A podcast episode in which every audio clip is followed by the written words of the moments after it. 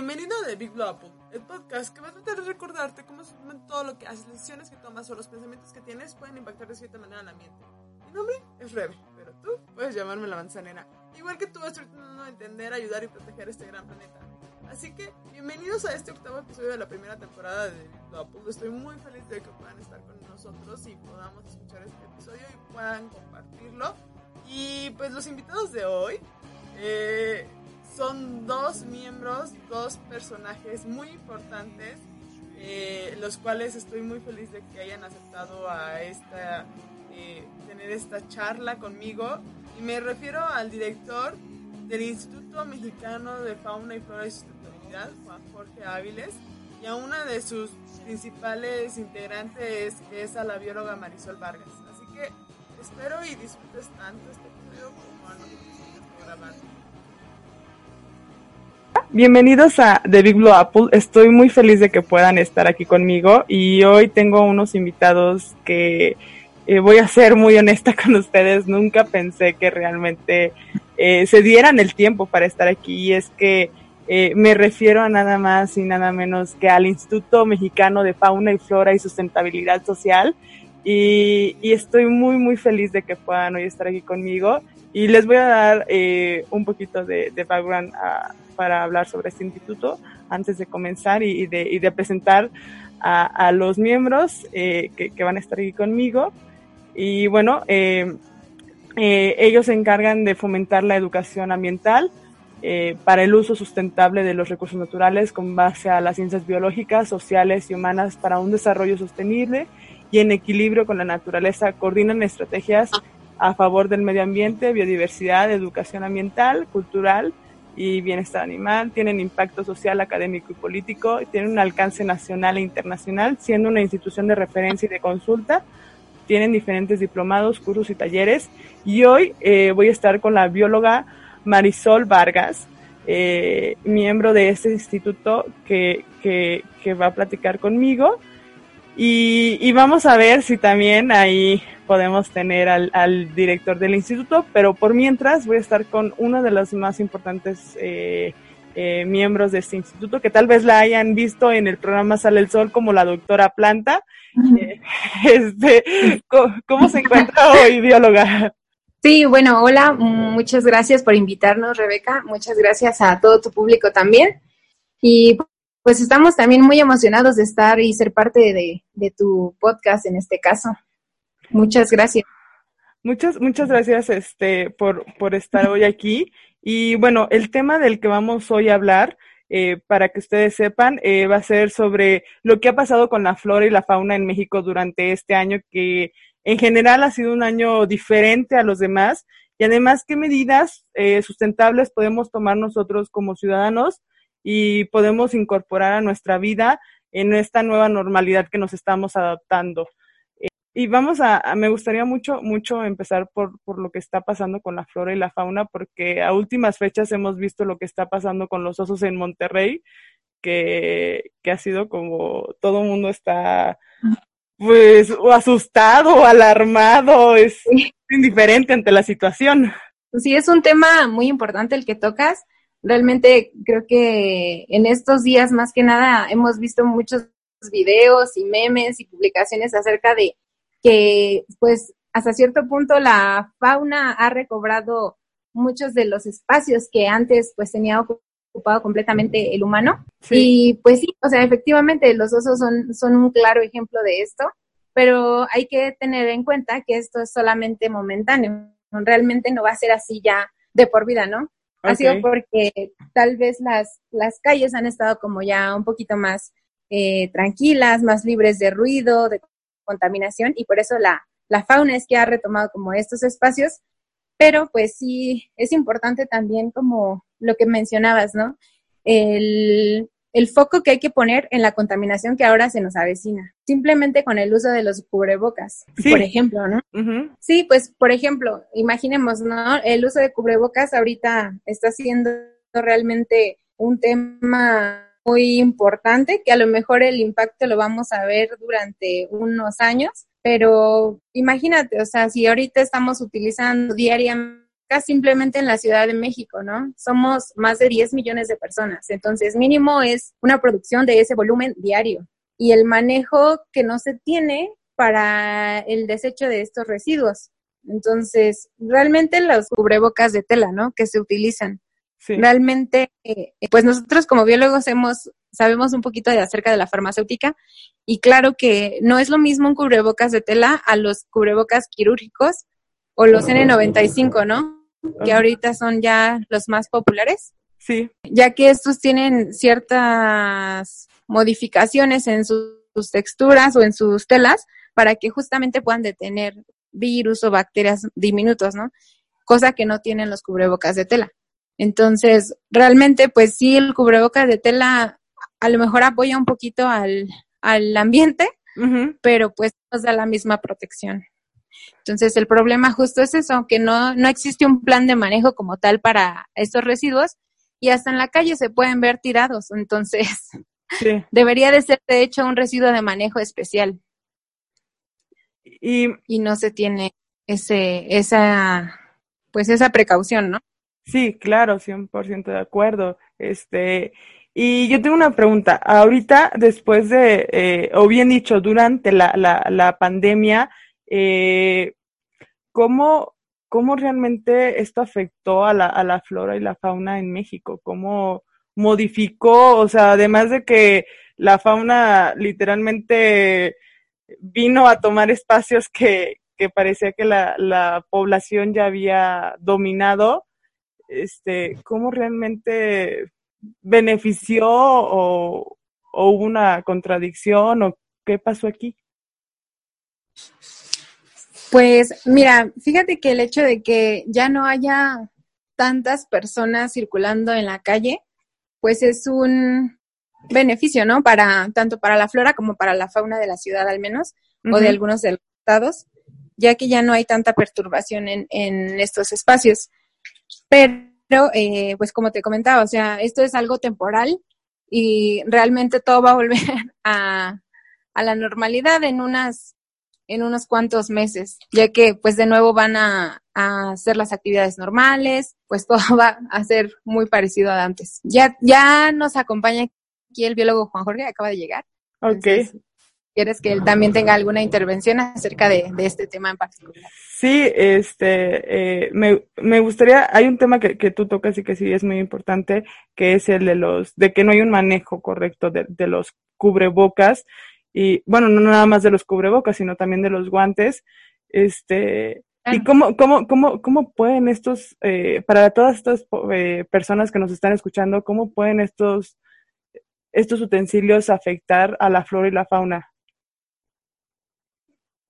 Hola, ¿qué tal? Muy buenas tardes. Muchas gracias por invitarnos a, tu sección, aquí a tu podcast. Un gusto es para nosotros eh, estar aquí platicando y charlando contigo. Igual me gustaría también tocar el tema de lo del oso eso es algo muy interesante, pero con respecto al tema de los residuos de la fauna y la flora. Ahorita, a nivel mundial, eh, mucha de la carga industrial está enfocada hacia la prevención de las enfermedades virales y las enfermedades bacterianas. De hecho, ahorita todos los gobiernos pues, están reabasteciendo pues todo lo que se está gastando la industria eh, de, de manufactura en torno a la salud.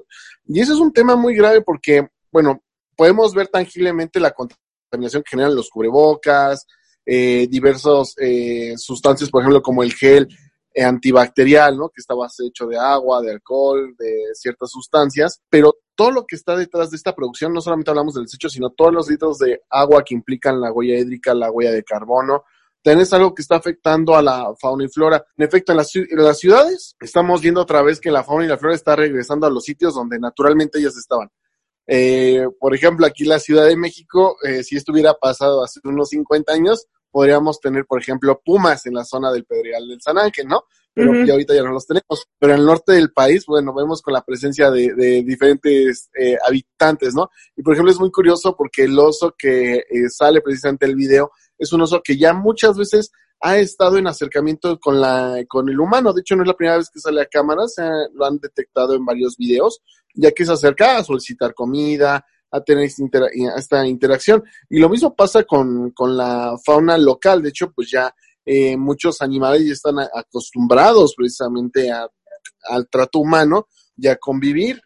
Y claro, ¿no? Estos son los animales que podemos decir, bueno, un oso sí es peligroso porque eh, pues no tenemos la fuerza como él. Claro, el oso no tiene la culpa, sino más bien nosotros por estar invadiendo sus espacios.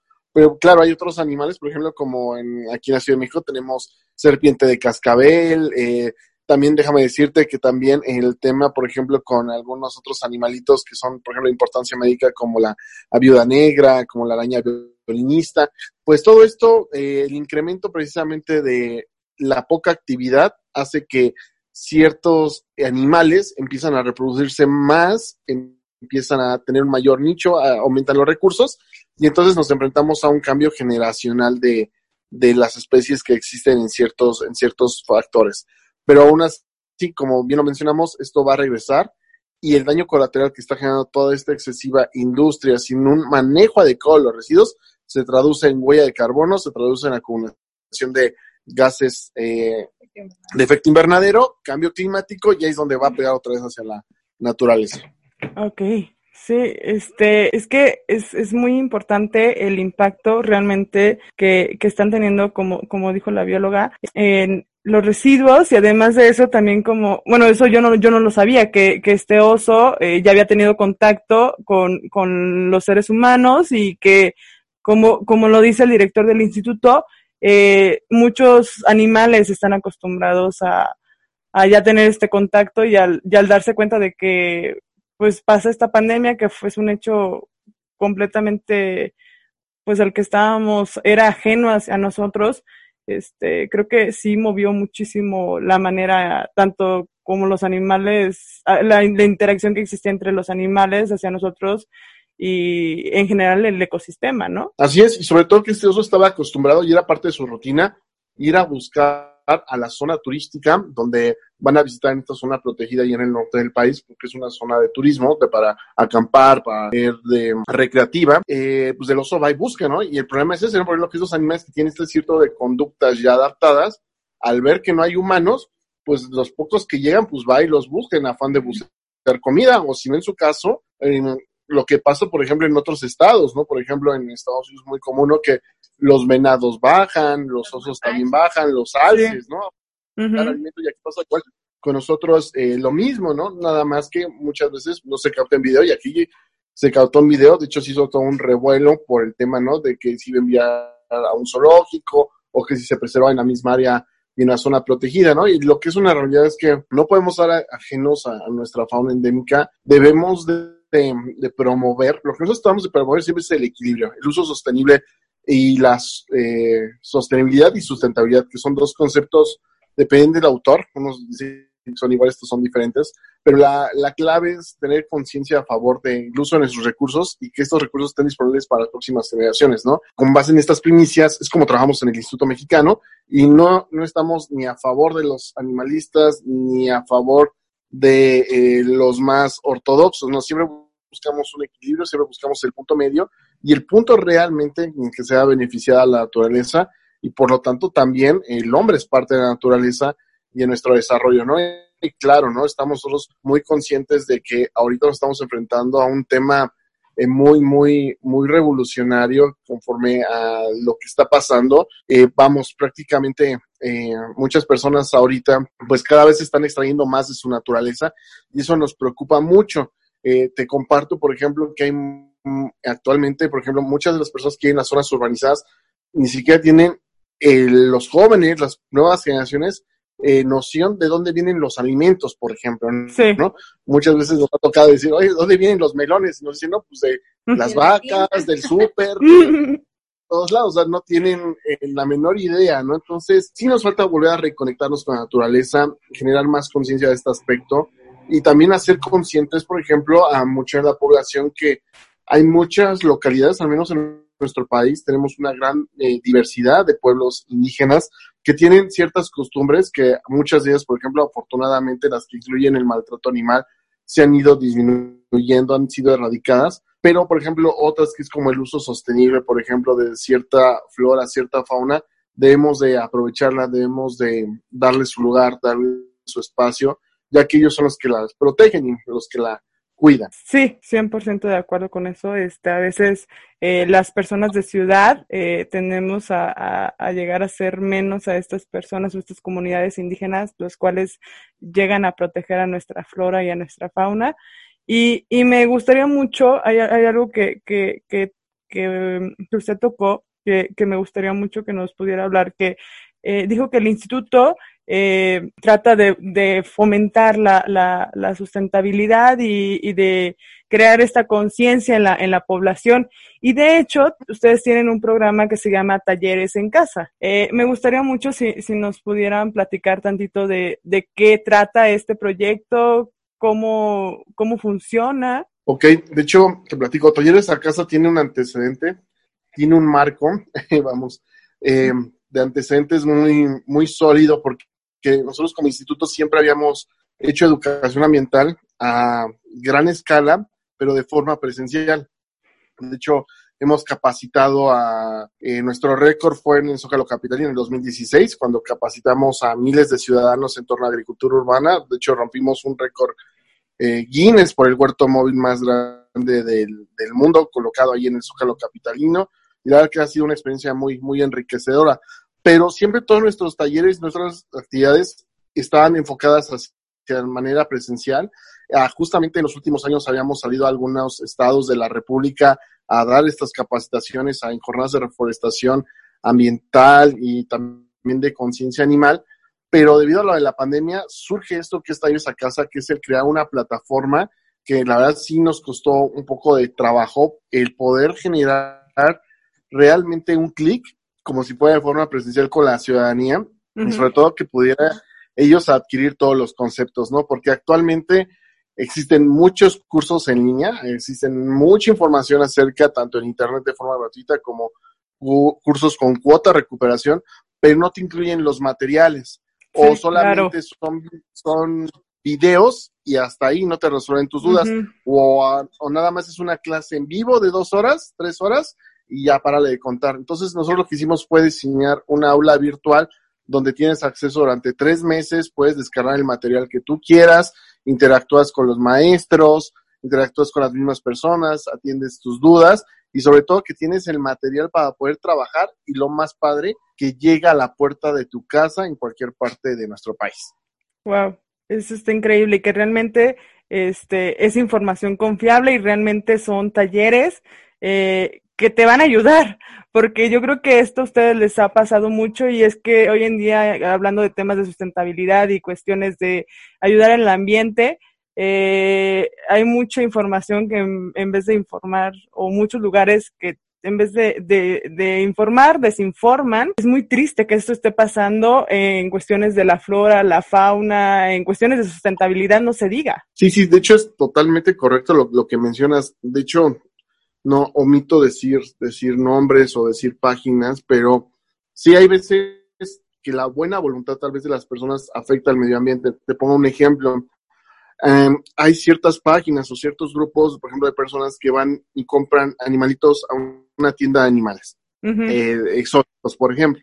Sí. Pero van y los sueltan en territorio nacional, por ejemplo, cuando esos animales son africanos o son asiáticos un claro ejemplo te voy a dar, no sé si tú te acuerdes, ahorita ya no, pero hace muchos años era muy fácil conseguir la famosa tortuga japonesa, una tortuguita verde que lo puedes encontrar en todos. Sí, claro. Una, esta tortuguita, que es la tortuguita japonesa, que es una Trachenis pseudoscripta elegans, es una tortuga que si tú la liberas, en cualquier lado donde tú la liberes, esa tortuga va a acabar con los animales endémicos, con la flora endémica, es sumamente, eh, vamos, hambrienta, ocupa mucha biomasa, eh, y por ejemplo, a veces hacían esto, ¿no? Y siguen haciendo esto de que, pues, hoy me encontré este animalito y lo voy a liberar, ¿no? Y graban la liberación y la gente así con 10.000 likes, ¡ay, qué bonito! Lo acaba de liberar.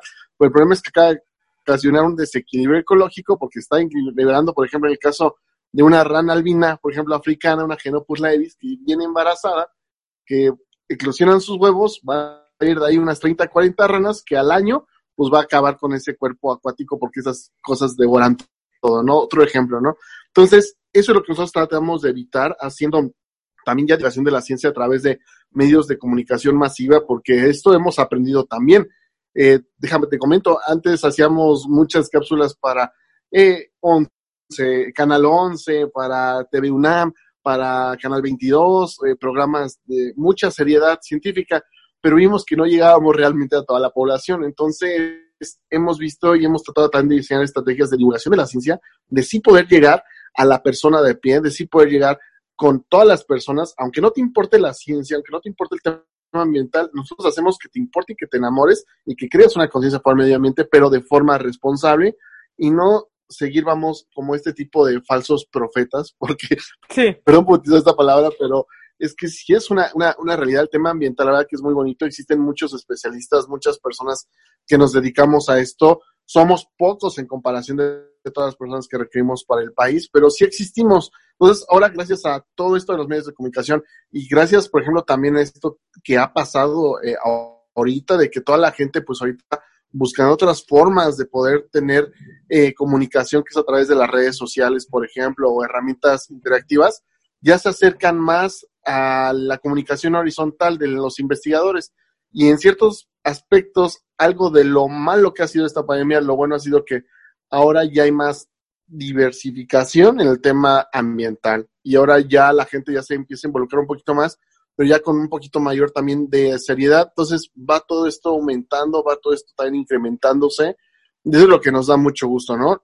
Los retos siguen siendo titánicos. Es, déjame decirte que ahorita eh, tenemos un tema muy, muy fuerte. Eh, regularmente el instituto no se mete en temas, eh, vamos, candentes, que generen mucha controversiales exactamente.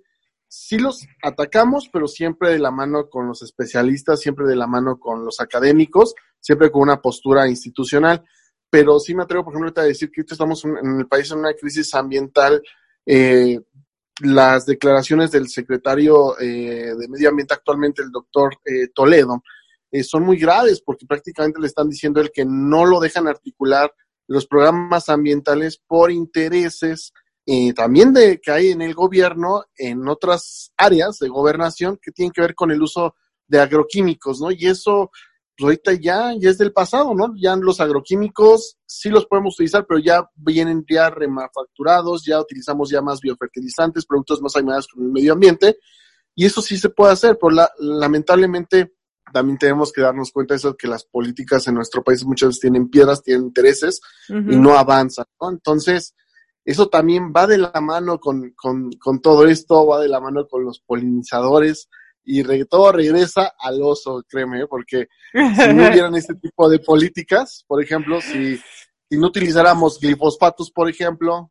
eh, estos productos que afectan al medio ambiente, que afectan a los polinizadores, ese oso no tendría que estar buscando alimento, porque los polinizadores hubieran estado realizando muy bien su trabajo, hubiera alimentos, frutos, los frutos alimentan al alimento del oso, que son otros herbívoros, mamíferos también, otros vertebrados, y el oso no tiene que ir más allá, ¿no? Entonces, todo es una cadena, la verdad, muy, muy padre y es lo que hacemos hacer ver a la gente. Tenemos un taller que es el de huerto orgánico y en este taller de huerto orgánico le explicamos a la gente que prácticamente una de las premisas de la física, eh, la materia no se crea ni se destruye, solamente se transforma. Entonces, de hecho, realmente en el taller de huerto tú te das cuenta que tú puedes alimentar a tus plantas con lo que considerabas que era basura con lo que tú tiras a, al bote de basura, ese es el alimento para tus plantas, ¿no? Desde las cáscaras de plátano, desde el papel, desde la celulosa, todo eso se puede retornar y se puede retornar en alimentos.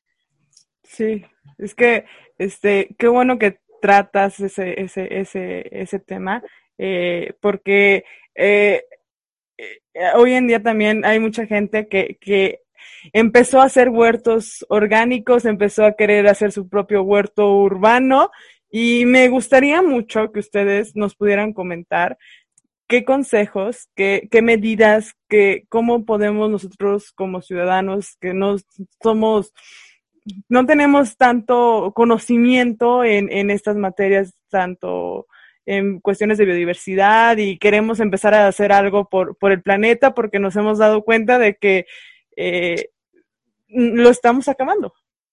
Claro. Pues yo les recomendaría tomar nuestros talleres. Primeramente. Primeramente. No, pues realmente yo creo que el, el hecho de que empiecen a tomar un poco de conciencia ya es un gran paso. No es algo que todos hagan realmente, aunque ahorita se puso de moda toda, toda esa parte de ecológico y verde y así. Este, creo que también se cae en, en un exceso y eso termina afectando otra vez al medio ambiente.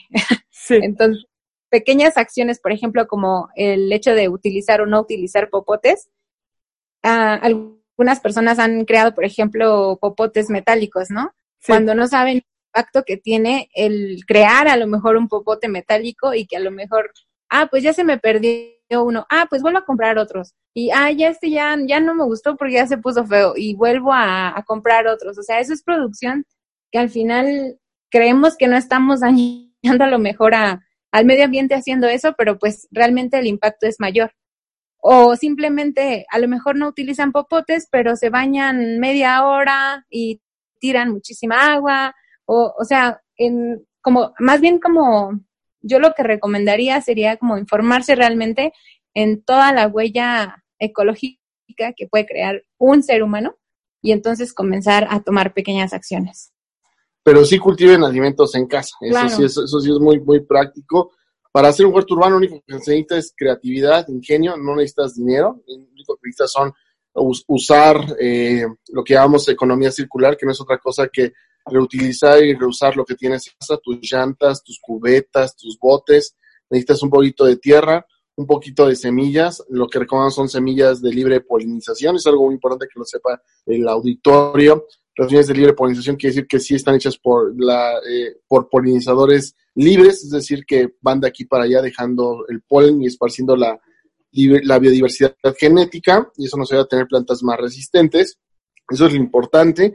Y la gran ventaja es que cualquier persona puede cultivar con que tengas tú una buena ventana donde dé la luz solar ocho horas de forma indirecta. Eso es muy importante, de forma indirecta, no directa.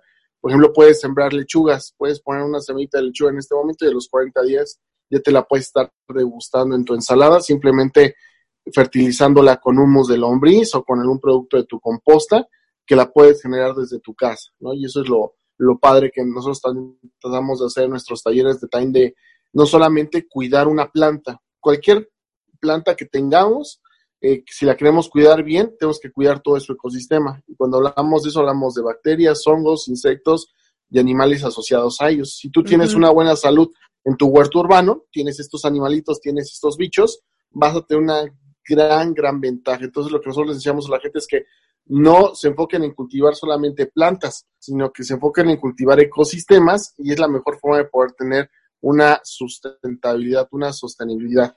Y ese es, la, ese es el secreto mucha paciencia y dedicación también. Exacto.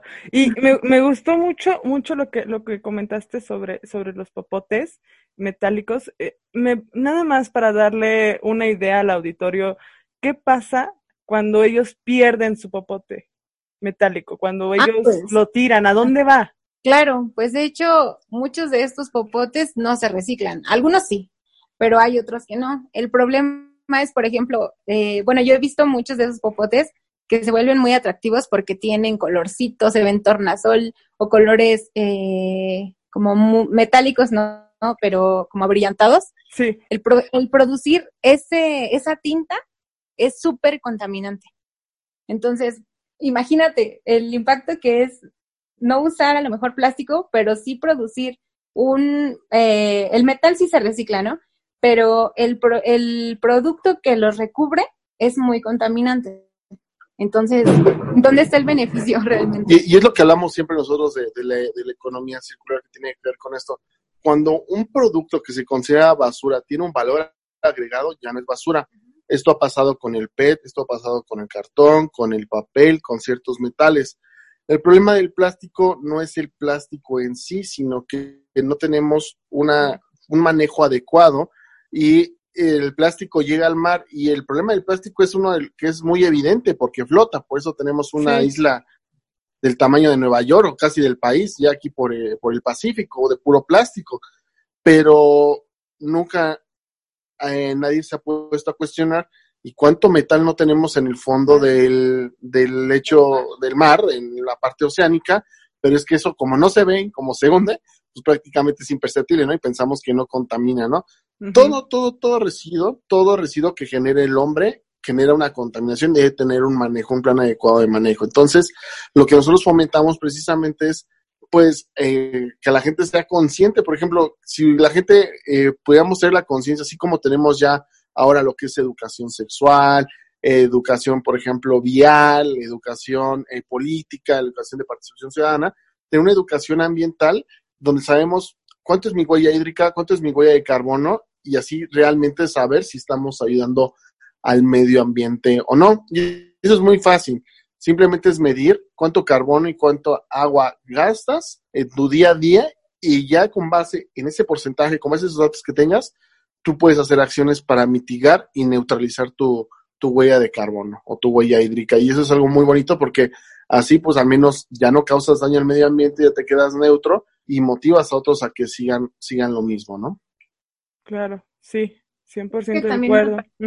Es importante añadir nada más que no hay que satanizar ningún, ningún material, ¿no? Por ejemplo, hace unos, hace unos meses atrás, pues se empezó a satanizar muchísimo el plástico y realmente ahorita, eh, con esta pandemia, yo creo que fue uno de los productos que más regresó con, con mucha fuerza. No, y el problema es que actualmente no tenemos ningún material que sea como el plástico en cuestión económica de producción que pueda brindar esos beneficios. Y no estamos nosotros a favor del plástico, estamos a, estamos a favor de la educación ambiental y que se pueda hacer un buen manejo. Es por eso que hemos estado, hemos estado, por ejemplo, como instituto muy inmiscuido en las políticas públicas, por ejemplo, tanto a nivel nacional como a nivel local, de que tengamos planes de manejo para el residuo de, los plásticos, porque ahorita solamente están prohibiendo los de un solo uso, pero tenemos mucho plástico. De hecho, eh, le invito al auditorio que en este momento voltea a la derecha, voltea a la izquierda, vea qué objetos tiene, su celular, computadora, plumas, lápices, lentes, todo tiene plástico prácticamente.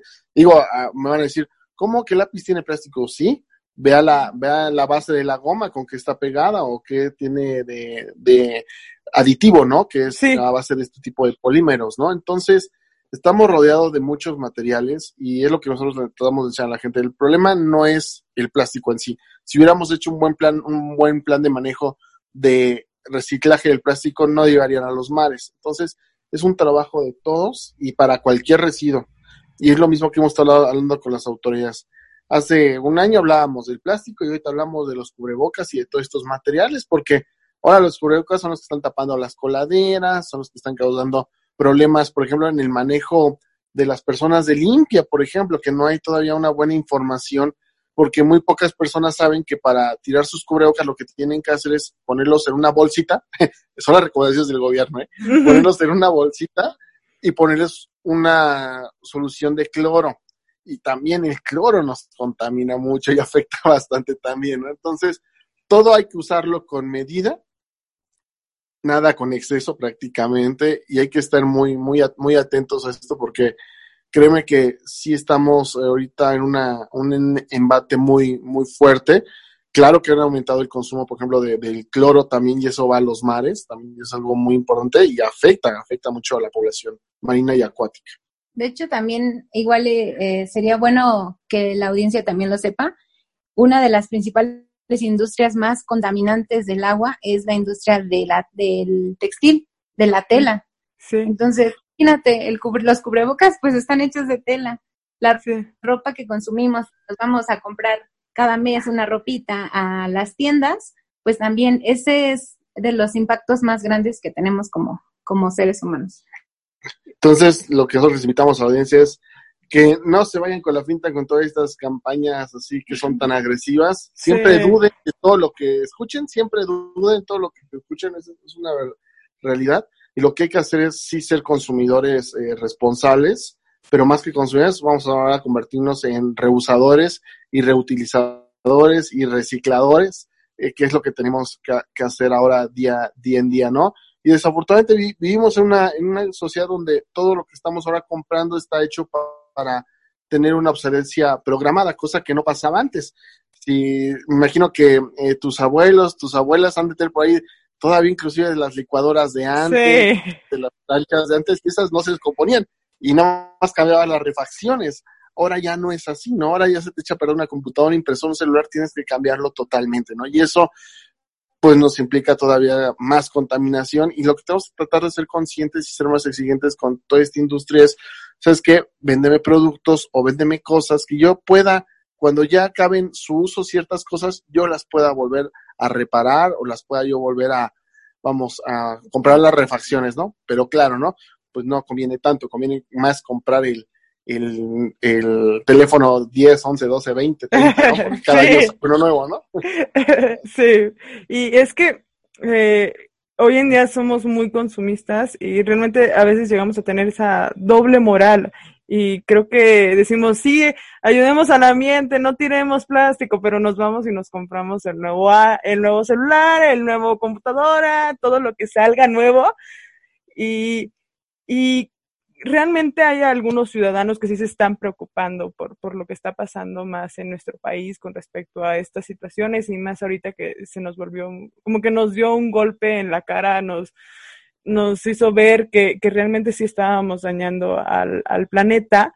Y creo que eso lo, lo, vimos ahorita en la pandemia cuando vimos que venían las ballenas a Acapulco y la gente se empezó a dar cuenta de eso, de que había ballenas, o sea, este, eh, que después de que un ciudadano decide empezar a, a, ver su huella hídrica, a ver su huella de carbono y comienza a tomar un curso del instituto, ¿qué es el siguiente paso?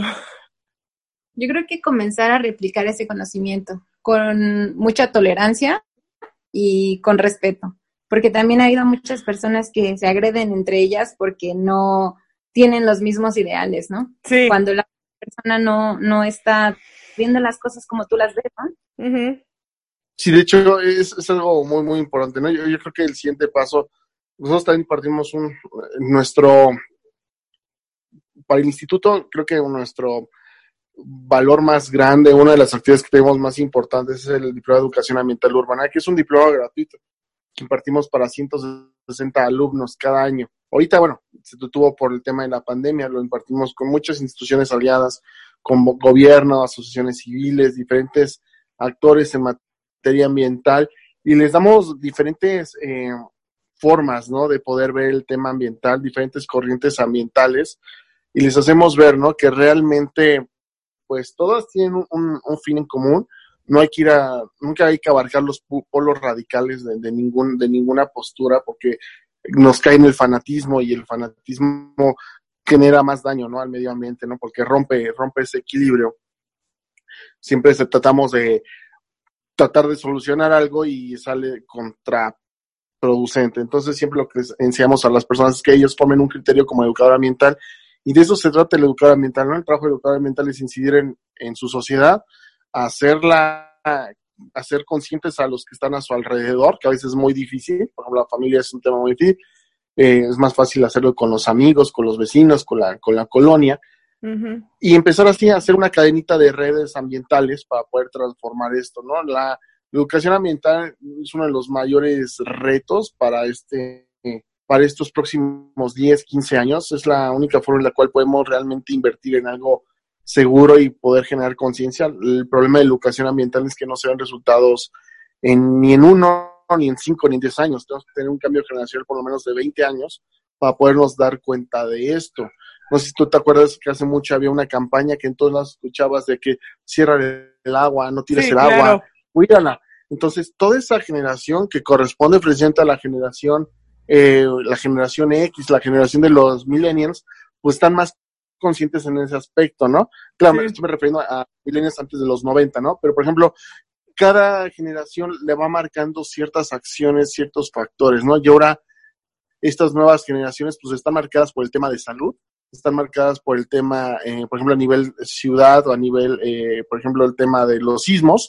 Entonces tienen mucha prevención en el tema de los sismos, ya, ya no se lo toman a juego, ya saben que es un tema de muerte, si no toman las medidas necesarias, saben que el tema de salud es importante y no se lo toman tampoco a juego. Entonces, eh, desafortunadamente el humano a veces aprende así, ¿no? De esa forma, ¿no? Debe haber un choque fuerte para poder aprender de forma inmediata que algo está mal, o en cambio, vuelvo a, a repetir, tenemos que invertir en educación ambiental y es lo que estamos haciendo ahorita con diferentes instituciones, con gobierno, con diferentes acciones. Claro, ahorita estamos pausados por la pandemia, pero no quitamos el dedo del renglón, sabemos que es la única política adecuada De hecho, eh, a nivel Senado estamos manejando precisamente una iniciativa. Aquí en el gobierno de la Ciudad de México ya se pudo para que la educación ambiental sea una materia obligatoria dentro de la currícula de los alumnos de secundaria y de prepa, ah. enseñarles qué es la educación ambiental y eso esperemos que llegue a todo el país, ¿no? Entonces, si empezamos a inculcar estos valores desde la formación de las nuevas generaciones,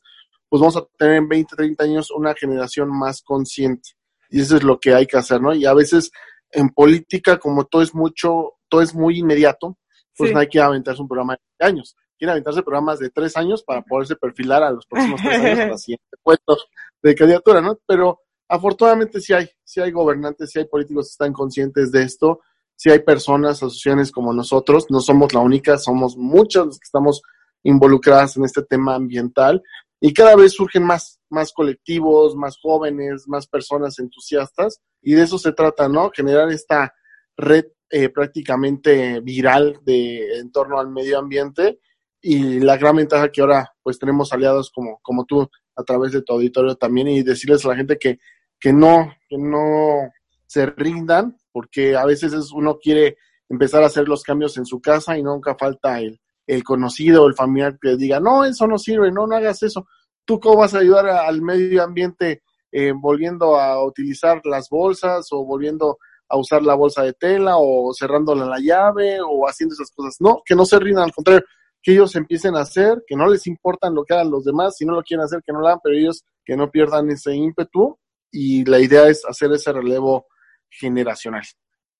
Sí, es que eh, me, me emociona mucho lo, que acaba de comentar y es que eh, saber que en algún momento eh, todos los niños y niñas y adolescentes eh, mexicanos puedan tener educación ambiental como una materia más en su escuela es, es algo que yo creo que es el sueño de, muchos y, sería increíble el que ellos pudieran realmente tener esto porque cambiaríamos por completo nuestra sociedad.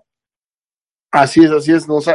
Nos ha costado mucho, mucho trabajo, la verdad, que sí ha sido un tema muy, muy, muy, muy difícil porque a veces hacemos los eventos en el Senado de la República, eventos muy padres donde hablamos de la flor en extinción y todo eso, y a veces con trabajos va un senador o va dos senadores, ¿no? De los 120, ¿no? O en la calle diputados igual hacemos un foro de estos y van uno de 500, ¿no? Entonces, sí es complicado, pero no nos rendimos porque al fin y al cabo ese, ese diputado, ese senador ya escuchó, ya vio la propuesta, la toma, la presenta, se empieza a generar una, una ola de, de, y así nos pasó, ¿eh? En el 2014 nosotros subimos al Congreso de la Ciudad de México, bueno, ese no era Asamblea Legislativa, la sexta Asamblea del tema de educación ambiental, y en el 2019, cinco años después, ya era una realidad que la educación ambiental eh, era obligatoria para la Ciudad de México en los próximos años. Entonces, esperemos que en los próximos años, así nos acordemos, ¿te acuerdas de esta, de esta, de este pod que estamos grabando, de este audio, y en tres, cuatro años ya podamos ver ahí en eh, promulgada como parte en la Constitución que la educación ambiental debe ser obligatoria para los pequeños y a los jóvenes. Y me gustaría mucho que ahorita que, que, estamos hablando sobre, sobre educación ambiental, hoy, hoy en día hay dos temas que en México eh, retumban o retumbaron y, y, siguen haciendo mucho ruido y, y, me gustaría saber mucho cuál es la opinión de ustedes con respecto a un tema que se, se, se vende eh, eh, para que está a favor del ambiente, que va a acabar con la flora y fauna de, de parte, de gran parte de nuestro sur que es el tren Maya. Y la segunda, este, que si pudieran comentarme, eh, porque también la gente empezó a, a, ponerse muy tensa y hasta molestarse por la situación que pasaba con la CONAM. Voy a hablar de la CONAM y CONAVIO y ahorita pasamos al tren Maya. Sí, claro. CONAM y CONAVIO, que son instituciones que son órganos eh, ahorita actualmente desconcentrados, descentralizados del gobierno eh, federal. Cada, son ciertas particularidades. Lo que quiere decir esto es que tienen un presupuesto independiente para poder acercar y establecer sus objetivos, ¿no?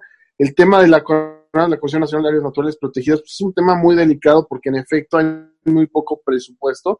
Es un presupuesto risible para todo el área de conservación que existe en el país y prácticamente pues les, este, te toca aproximadamente como unos 10 a 16 pesos al año por eh, cierta cantidad de metros, ¿no? Entonces, pues prácticamente, pues ningún cuidador, ningún área se puede llegar a beneficiar de un ingreso eh, tan bajo, ¿no? Tendrías que empezar a desarrollar otras estrategias, ¿no? Entonces, sí en este, en este año, en este sexenio, o sea, han existido un fuerte recorte de presupuestos, un fuerte eh, recorte a diversas instituciones, también la, en el CONACID, la agencia informativa del CONACID, por ejemplo, también resultó muy afectada, que era una agencia dedicada a la divulgación de la ciencia, que es lo que necesitábamos aquí. Eh, Semarnat también tiene muchos recortes. Sí le estamos pegando fuerte al medio ambiente en cuestión presupuestal, pero vuelvo a retomar, eh, si ponemos que las políticas públicas pueden ser transversales y voy a destacar eh, una situación, eh, una, una, idea que hemos estado planteando. Ok, CONAM tiene una baja presupuestal, pues sabes qué, emite convocatorias para que, por ejemplo, a través del programa de jóvenes transformando el futuro, puedas incluir a profesionistas y ayudarles precisamente a poder solventar algunos a sus gastos con estas becas y poder ayudar a proteger el medio ambiente. O sea, a veces al a los gobernantes, a las personas en turno les hace falta un poco más de este jugar un poco con las los presupuestos que existen y poder apoyar e impulsar el tema el tema ambiental y, y tener esa concientización, ¿no? Poder tener esa concientización ambiental. Es correcto, así es.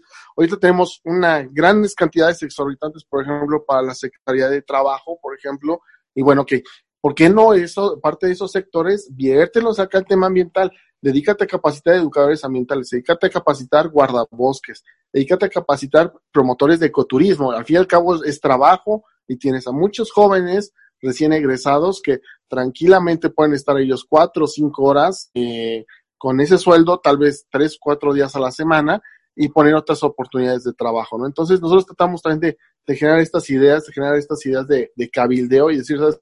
Pues pon a trabajar toda esa parte operativa que tú tienes de dinero en ciertas partidas presupuestales con los programas que tú tienes con tus mismas reglas, pero viértelas al medio ambiente, ¿no? Hazlas más sostenibles, ¿no? Y, es lo mismo que está pasando, tío, con el tema de Conavio sufrió una reducción eh, brutal de, de, estamos hablando casi de un 65, 70 de tanto la plantilla laboral como sus recursos, con AMP igual de, de, la misma forma, y pues sí, sí, sí pega eso, porque la verdad que si de por sí los servidores públicos que se dedican al tema ambiental es insuficiente, eh, por ejemplo, Profepa, la Procuraduría Federal para el Medio Ambiente, eh, para, toda la, para todo el Valle de México estamos hablando que para más de veintitantos millones de habitantes nada más tienes a tres inspectores. Entonces, es un tema gravísimo, ¿no? Para todo el tema ambiental, ¿no? A nivel federal. Entonces, sí, sí, sí necesitamos, nosotros creemos firmemente como instituto que no se trata de poner un agente de Profepa o un policía ambiental de cada ciudadano. Se trata de poner conciencia y educación detrás de ese ciudadano y eso va a ser más eficaz. Entonces, apostémosle a la educación y no a, tanto a la parte, eh, vamos, toda esta parte burócrata que hay de, la parte eh, a veces dentro de los gobiernos. Y con respecto al tema del tren Maya, ese también es un tema muy, muy, muy controversial. Trae, beneficios, trae contras, sí. Eh, tren Maya va a pasar por la parte del Caribe mexicano, una de las partes más ricas en biodiversidad. Si la Ciudad de México tiene el 1% de biodiversidad mundial, el Caribe mexicano yo creo que estaría abarcando aproximadamente entre, entre un 8 un 9% de la, de la biodiversidad mundial. Entonces estaremos afectando esa parte. No solamente se trata de, de aprobar eh, impactos, eh, ¿cómo se llama? Dictámenes de impacto ambiental, sino se trata también de, de ir más allá, porque en nuestro país existen leyes para la construcción. Y si tú vas a construir en un lugar donde hay fauna, hay flora, tienes que de cierta forma retribuir o tratar de generar el menor daño posible a esa zona. Sí. Pero el hecho que construir un tren de este tipo de magnitud, con el tráfico que va a haber, el tránsito, eh, la gentrificación que va a generar, vamos, o sea, claro, beneficia a diversos factores, ¿no? Comerciales, turísticos, desde luego, ¿no? Claro, Pero si el tema el tema de fauna y tema de flora, claro, se va a ver, se va a ver afectado. Eh, es difícil, la verdad, porque es uno de los proyectos que sí va a ir en este sexenio, es uno de los puntos clave que quiere realizar Andrés Manuel, eh, eh, el presidente, que sea como esos íconos en su, en su sexenio, entonces veo muy difícil que se cancele, se están cancelando tramos, han estado habiendo reducciones, pero lo que podemos hacer aquí en este caso, ante una embestida tan grande que se acerca con este tipo de proyectos, es que realmente se hagan todos estos estudios de impacto ambiental, no solamente a nivel nacional, sino también con estancias internacionales, de ver y evaluar realmente que se creen fideicomisos para poder restaurar la flora y la fauna de ahí, generar también subsidios para que las personas que están ahí involucradas en toda esta zona, es decir, todos los grupos que tenemos endémicos, puedan hacer un uso sostenible a través de las unidades de manejo para conservación de la vida silvestre, por ejemplo, para el ecoturismo. O sea, ¿qué es a lo que voy? Eh, sí va a generar daño, voy a decirlo con otras palabras, pero es una necesidad que va a ir, o sea, eso sí, me queda muy claro, va porque va a ir. Entonces, es muy difícil poder echarlo para atrás por todas las, cosas que hay, ¿no? Detrás de esto políticamente hablando, pero lo que sí podemos hacer nosotros como científicos, como especialistas, es decir, bueno, vas a hacerle al paciente una cirugía de corazón abierto, le vas a cambiar el corazón, ok, entonces vamos a hacer de que esa cirugía de corazón abierto cree menos daños en el paciente y que al contrario empezará a generar programas de concentración y decir, sabes que, ok, si vas a hacer esto, pues aumenta tus bonos eh, de carbono, aumenta tus acuerdos internacionales, pon a toda la industria que está involucrada en esto a realmente generar una conciencia ambiental, que es muy difícil, que es una utopía, puede ser, pero yo creo que es el único camino que nos queda ahorita en estos momentos de todo esto que, es, que, que es lo que está ahorita ocurriendo en un tema eh, político. Marisol quiere agregar algo. Claro, sí. Sí, otro punto importante que muy pocas personas están viendo es el impacto que va a tener a largo plazo o a futuro, ¿no?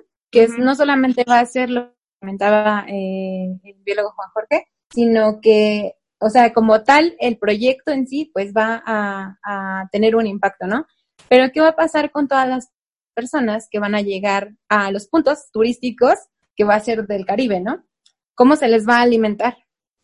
O sea, el hecho de tener que eh, comenzar a producir a lo mejor allá, este, no sé, ganado o algunos otros eh, alimentos para poder, eh, pues sí, alimentar a todos esos turistas que van a ir a las, a las ciudades del Caribe. Eso va a ser un impacto mayor, el hecho de tener también agua potable para ellos cuando en las zonas eh, cercanas al mar es súper complicado el hecho de producir agua potable.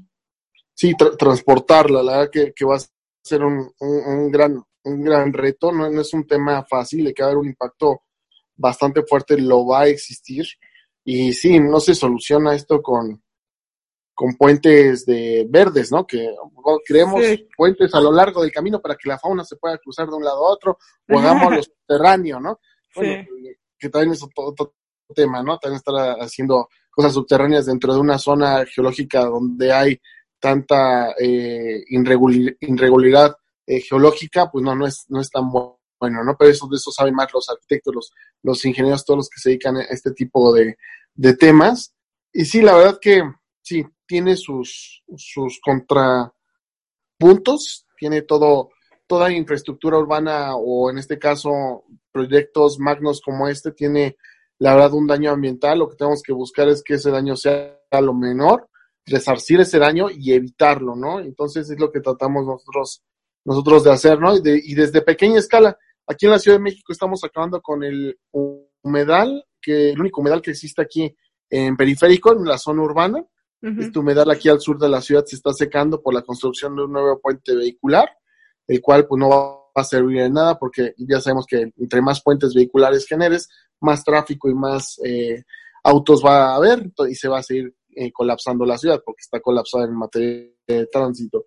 Entonces, desde defender el humedal que tenemos aquí unos cuantos kilómetros de la sede del instituto en la parte de Flora, hasta igual defender este tipo de, proyectos eh, que van en contra ¿no? del, medio ambiente. Y siempre eh, desde un punto ya informado, siempre tratando eh, de haberse educado, porque es muy importante, tanto lo dice la, la bióloga como el director del Instituto Mexicano de la Flora y Fauna y de la Sustentabilidad, es muy importante que, se eduquen, es muy importante este tema de, la educación ambiental, ¿no? Eh, yo, yo hacía esta pregunta porque uno ve allá afuera que hay tantos lugares, tantas fuentes que dicen, no, es que está mal, pero no te dicen el por qué, o no te dicen el cómo, o qué, o eh, son temas complicados que no es tan fácil polarizarlos de está bien o está mal. Es complicado y, y es muy importante que se eduquen, que, que realmente tomen los cursos, que sean de fuentes, de lugares que sí sean certificados, de, de lugares confiables. Claro, ¿no? Y, sobre todo, ¿no? También decía nuestro auditorio que el instituto es una, es algo muy noble. Somos, vamos, tenemos mucho ímpetu, muchas ganas eh, de poder seguir creciendo como lo estamos haciendo, de seguir generando la información, abarcando diversos aspectos, pero nos vamos renovando. Realmente aquí es una renovación constante. Nosotros aprendemos también mucho de los alumnos, muchas de sus experiencias. Cada vez se suman más colectivos, más personas, más aliados. Es un aprender constante y, es algo es algo dinámico, ¿no? La educación ambiental también es algo padre por eso, porque al igual que como cualquier verdad, ¿no? Lo que creemos hoy, van a ser las mentiras del mañana, ¿no? Entonces, seguimos avanzando, seguimos evolucionando en aspectos precisamente en pro de diversas acciones ambientales y de eso, de eso se trata, ¿no? De también que la gente pueda adaptarse, ¿no? El educador ambiental es lo que nos gusta de nuestro diploma de educación ambiental urbana, que nace con, que va con las capacidades de poder él mismo poder diagnosticar, generar un análisis dentro de su comunidad y poder implementar y echar en mano un proyecto ambiental dentro de su capacidad. Pero eso es lo importante, que ellos tengan esa capacidad de generarlo y que esa es la gran diferencia de nuestros talleres y nuestros cursos a cualquier otro diplomado o cualquier otro tutorial. Nosotros queremos generar personas pensantes y no dar recetas de cocina, ¿no? Porque una receta de cocina es muy fácil, ¿no? Dos cucharaditas de sal, una cucharadita de mole y ya, ¿no? Ya tienes ahí tu platillo rico, ¿no? La educación ambiental es puedes utilizar la sal, puedes utilizar el mole, pero tú mismo tienes que crear tus ingredientes para poner éxito y poder hacer que ese plato realmente tenga éxito en tu comunidad y sea un proyecto a favor del medio ambiente. Y de eso hacemos, transformamos precisamente el mundo a través de la ciencia, el medio ambiente y la sostenibilidad. ¿Y cómo, cómo podemos proteger? Por ejemplo, hablábamos hace ratito sobre cómo proteger a la fauna o cómo podemos cuidar a la fauna o, qué podemos hacer para, para no dañar a la fauna, pero en esta nueva normalidad, ¿cómo nosotros como ciudadanos podemos eh, proteger o cuidar a la flora cuando tenemos demasiadas especies invasoras, ¿no? Otra, como, como lo comentábamos en el caso de la tortuga, compramos y compramos y a veces en las plantitas la mamá la compra y no sabe qué es, pero se ve bonita. Sí, de hecho también ese es un caso, ¿eh? Sí. en, las ciudades, principalmente aquí en la Ciudad de México, ha habido mucha introducción de especies exóticas, como bien lo mencionas, principalmente en árboles y pues después en, en plantas, ¿no? Ya como más pequeñas. Pero eso ha generado también un montón de, de problemas colaterales Simplemente, por ejemplo, utilizar árboles que no son endémicos de la zona provoca muchas veces que las casas, las banquetas, se rompan eh, algunos este, tuberías o porque colocamos los árboles en donde creemos que se va a ver bonito para nuestra casa y al final tenemos que podarlo, tenemos que retirarlo porque pues ya nos está tirando la casa, ¿no? Esa también es una educación que hay que poner bastante atención en las especies que se empiezan como a introducir a la... no, y, con nuestros gobernantes, aquí en la Ciudad de México, la, paleta vegetal tiene muchas especies exóticas, ¿no? El 90% de las especies son exóticas. Es decir, las plantas que se pueden poner en lugares públicos, en norma, la mayoría son exóticas. Bueno, sí, entendemos por qué están ahí, ¿no? Porque sí tienen algunos beneficios. Pero vamos, estamos en un país más megadiverso, tenemos una gran cantidad de flora y de fauna endémica en la ciudad, por ejemplo.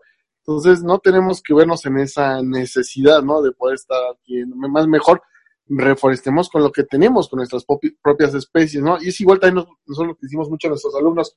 Está padre enseñarles también a cultivar, pues, que el jitomate, que eh, diversas especies, por ejemplo, de algunas plantas, ¿no? Exóticas, ¿no? Por ejemplo, para algunas regiones, ¿no? Por ejemplo, para la, para la ciudad es el plátano, algo exótico.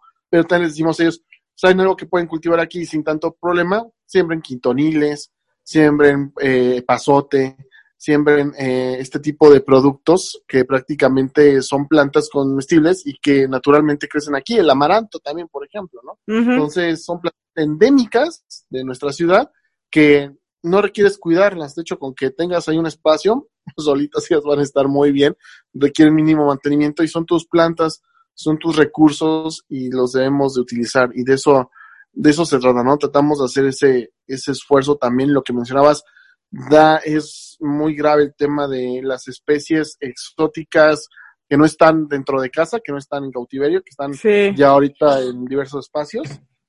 Hablamos eucaliptos, jacarandas, también que son muy, muy problemáticos.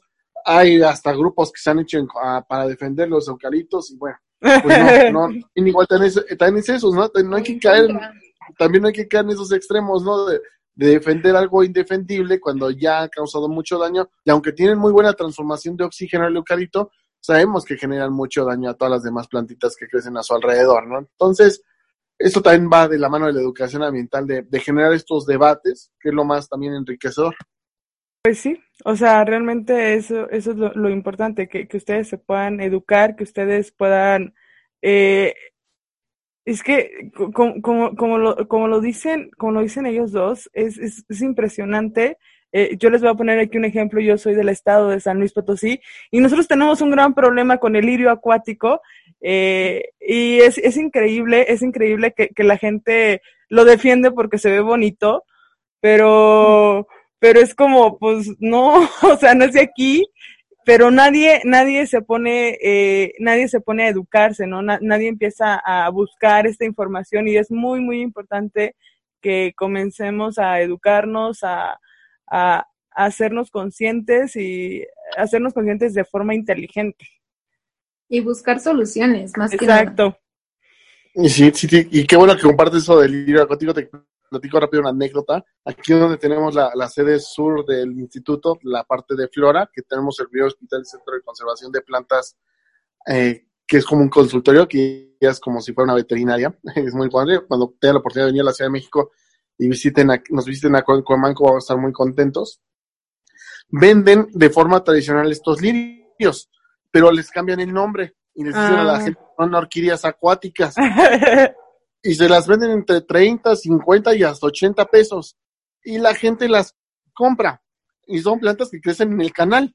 O sea, en un canal contaminado, en un canal de aguas negras, la gente se lo lleva, se le muere, después viene por otros porque está muy bonito, porque le dijeron que es una orquídea. O se reproduce y ya no saben qué hacer con él. Exactamente. Y, y, aquí tenemos también nuestros canales, acá están llenos de lirio de hecho, el lirio ha sido tener unos problemas de acabar también entre la trucha y la carpa y la contaminación con el ajolote, aquí en, el caso de Xochimilco, ¿no? El mico ajolote, ¿no?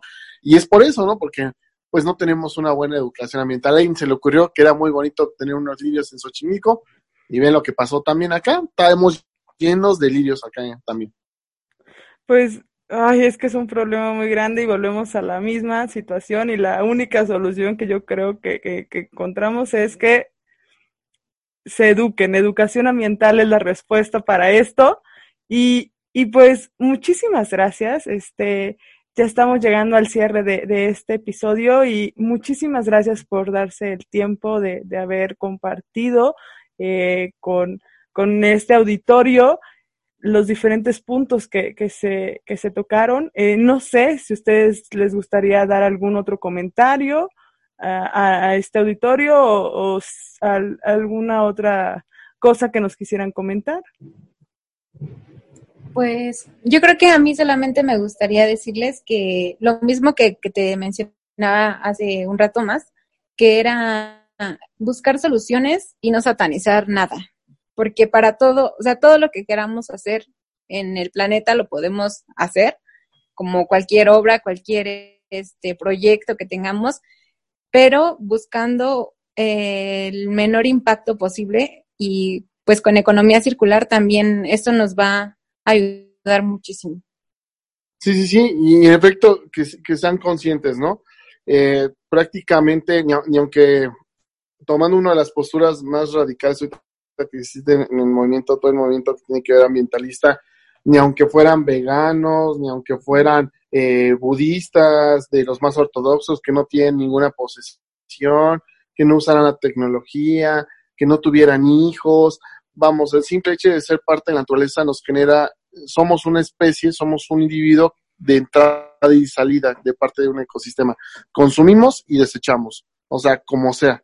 Entonces, lo que hay que hacer es que todo lo que consumamos y todo lo que nos desechemos, estemos conscientes y que hagamos algo para evitar que eso que desechemos y que lo que consumimos genere un daño al medio ambiente. Con eso, tú inclusive puedes llegar a tener, fíjate el ejemplo que te voy a poner, puedes tener inclusive un coche Oye, pero ¿cómo un coche si va a contaminar? Bueno, si sabes cuánto es la huella de carbono que genera tu coche diario de tus traslados y ves que son tantas toneladas y tú, lo quieres retribuir cultivando o teniendo una hectárea de árboles, pues ya puedes tener tu coche, ¿no? Entonces, es una bonita forma de, decir las cosas, ¿no? Claro, muy pocos van a tener la capacidad de tener una hectárea de, de árboles para tener un coche, pero ¿qué es a lo que voy?